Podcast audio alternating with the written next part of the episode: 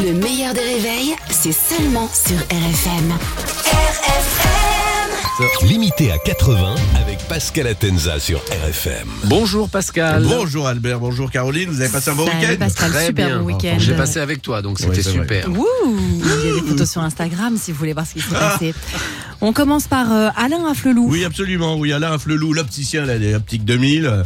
Ils ont tous des pubs incroyables. Euh, Atoll, les opticiens, euh, où le gars il gueule alors que c'est pas pour les sourds, c'est pour la vue. Je sais pas pourquoi ils font ça. Afflelou, il a 75 ans et il est à la retraite. Il a dévoilé le montant de sa retraite. Il touche tous les mois 5600 euros et il dit qu'il ne s'en sort pas. Et il fout, et il fout Afflelou. Voilà, c'est fait. Je la raye celle-là.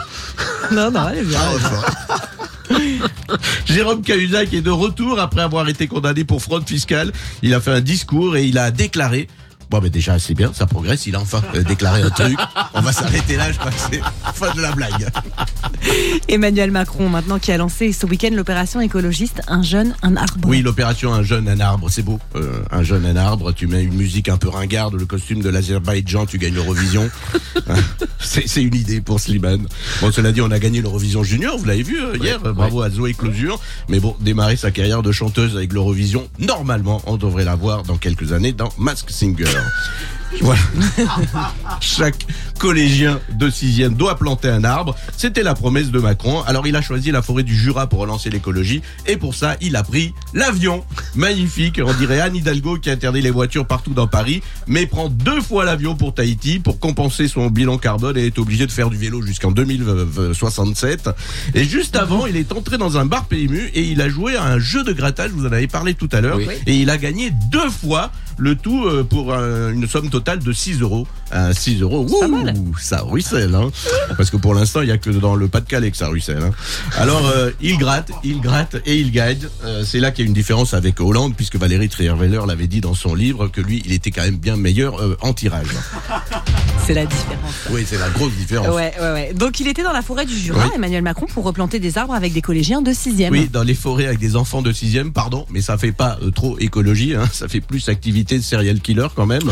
Euh, donc pourquoi le Jura? Parce que si c'était dans les Vosges en creusant, eh ben, il, il serait tombé sur un corps, hein, une fois sur deux.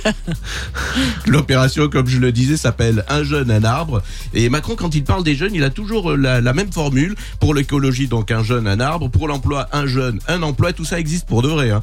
Pour les apprentis, un jeune, un, un stage. stage. Pour l'éducation nationale, un jeune, une solution. Pour l'éducation sexuelle, un jeune, un curé. Non. Voilà, il a toujours un truc.